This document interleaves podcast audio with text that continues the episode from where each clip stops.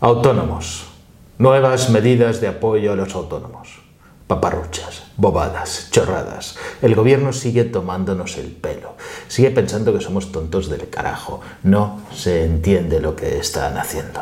Aprueban nuevas medidas. Moratorias, aplazamientos de cuota. ¿Qué moratorias ni qué aplazamientos de cuota? De momento no hay nada aprobado. No se sabe nada. Veremos en qué queda todo esto. Soy Josep Ruach, abogado, colegiado ICAP 21814. En este canal de YouTube quiero compartir contigo mi experiencia para que de algún modo te sea útil en la vida. También espero aprender de tus comentarios.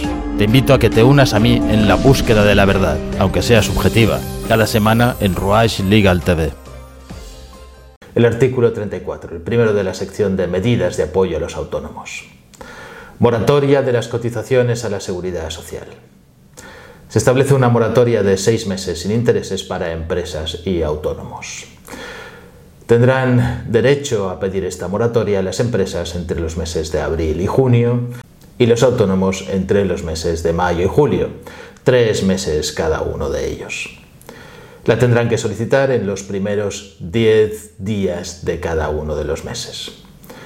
Esa solicitud para las empresas ya ha empezado, es hasta el día 10 de abril, pero los autónomos no la pueden solicitar hasta el mes de mayo. ¿Por qué? Porque los autónomos van a mes corriente y las empresas van a mes vencido.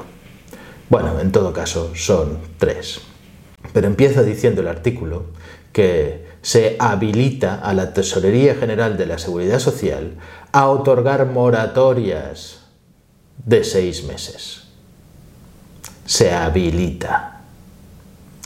Y luego, más adelante, dice que tras la solicitud, la Seguridad Social tiene un plazo de tres meses para concederla.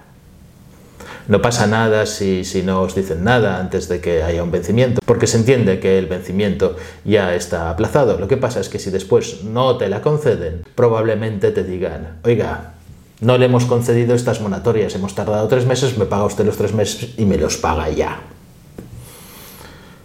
y probablemente con intereses, porque no han concedido la moratoria. Espero que no sea también con recargo, pero vamos, podría ser. En definitiva, lo único que dice el gobierno es que la seguridad social podrá concedértelas, siempre que cumplas ciertos requisitos, pero no dice cuáles son los requisitos que tienes que cumplir. Esto está por desarrollar, está por ver, tanto para los autónomos como para las empresas probablemente sean requisitos difíciles de cumplir, a no ser que estés realmente jodido. La otra medida son los aplazamientos. Se refiere a empresas y autónomos igualmente y esta vez a los vencimientos de deudas, de cosas que haya que pagar entre los meses de abril y junio en los dos casos. ¿Qué es lo que dice el decreto? Que las empresas y los autónomos podrán solicitar estos aplazamientos, cumpliendo con los requisitos y la normativa para solicitar los aplazamientos normal y corriente.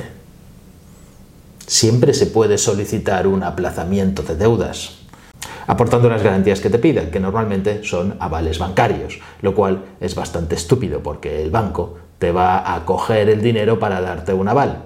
Si no tienes ese dinero, entonces no puedes acceder a este aplazamiento. Suponemos que en este caso no pedirán avales bancarios, igual las conceden con un poco más de facilidad. Los autónomos en general no tendrán problemas porque las cuotas de vencimiento son cuotas pequeñas. Pero las empresas, si tienen una docena de trabajadores o 20 o 30 trabajadores, tendrían que aportar normalmente otras garantías para solicitar un aplazamiento. Si son avales bancarios no las ayudan en nada. La única ventaja que tienen estos aplazamientos frente a los aplazamientos normales es que solo te van a cobrar un interés del 0,5%. Solo te van a cobrar el 0,5%, estate contento. No te perdonan nada, pero va, un 0,5% es un interés muy bajo. Nada de nada, nada concreto, todo por determinar y de momento a pagar, a pagar los autónomos el mes de abril y veremos cuáles son los requisitos del mes de mayo. Os podéis preguntar por qué tanta desconfianza en la seguridad social. ¿Por qué creo que no os van a ayudar al fin y al cabo, que van a conceder solo muy poquitos de estos aplazamientos y moratorias? Pues os lo voy a explicar, porque lo hemos sufrido. También he hecho varias veces de administrador concursal y os lo podrán confirmar todos los administradores concursales. Tenéis todos la impresión de que cuando una empresa va a concurso de acreedores es para que cierre, para que se liquide. Y es cierto, es así. Pero una gran culpa de ello, ¿quién la tiene? Una gran parte de culpa, la seguridad social. Las empresas que van a concurso de acreedores porque no tienen dinero normalmente tienen deudas con la seguridad social, también con Hacienda, pero con la seguridad social especialmente y además tiene unas prerrogativas un poco mejores que las que tiene Hacienda para poder cobrar. Cuando como administrador o como empresario vas a la seguridad social y les dices necesitamos un acuerdo, un acuerdo en el cual nos hagáis una quita del 50% de la deuda y el resto lo pagaremos en 5 años. La seguridad social dice que no. Se enfrentan a una situación en la que dices, mira, esta empresa tiene 14 trabajadores. Si no concedéis este aplazamiento, si no estáis de acuerdo con una quita, entonces va a tener que cerrar. Hay 14 familias que van a ir al paro. Hay 14 personas que van a dejar de cotizar. Y además les tendréis que pagar el paro. Tendréis que cubrir vuestras obligaciones. Y el Fogasa les tendrá que pagar su indemnización. Porque de la empresa no se va a cobrar. Si la empresa cierra, cierra y liquida. Y no va a haber dinero para cobrar ninguno. Apelamos a su conciencia, a las familias de esos 14 trabajadores que pueden quedarse sin empleo les da lo mismo. Les importa un carajo. Por mucho que les expliques que es más caro despedirles y que tengan que cobrar y dejar de cotizar, que perdonar una parte de la deuda o aplazar incluso otra parte con intereses.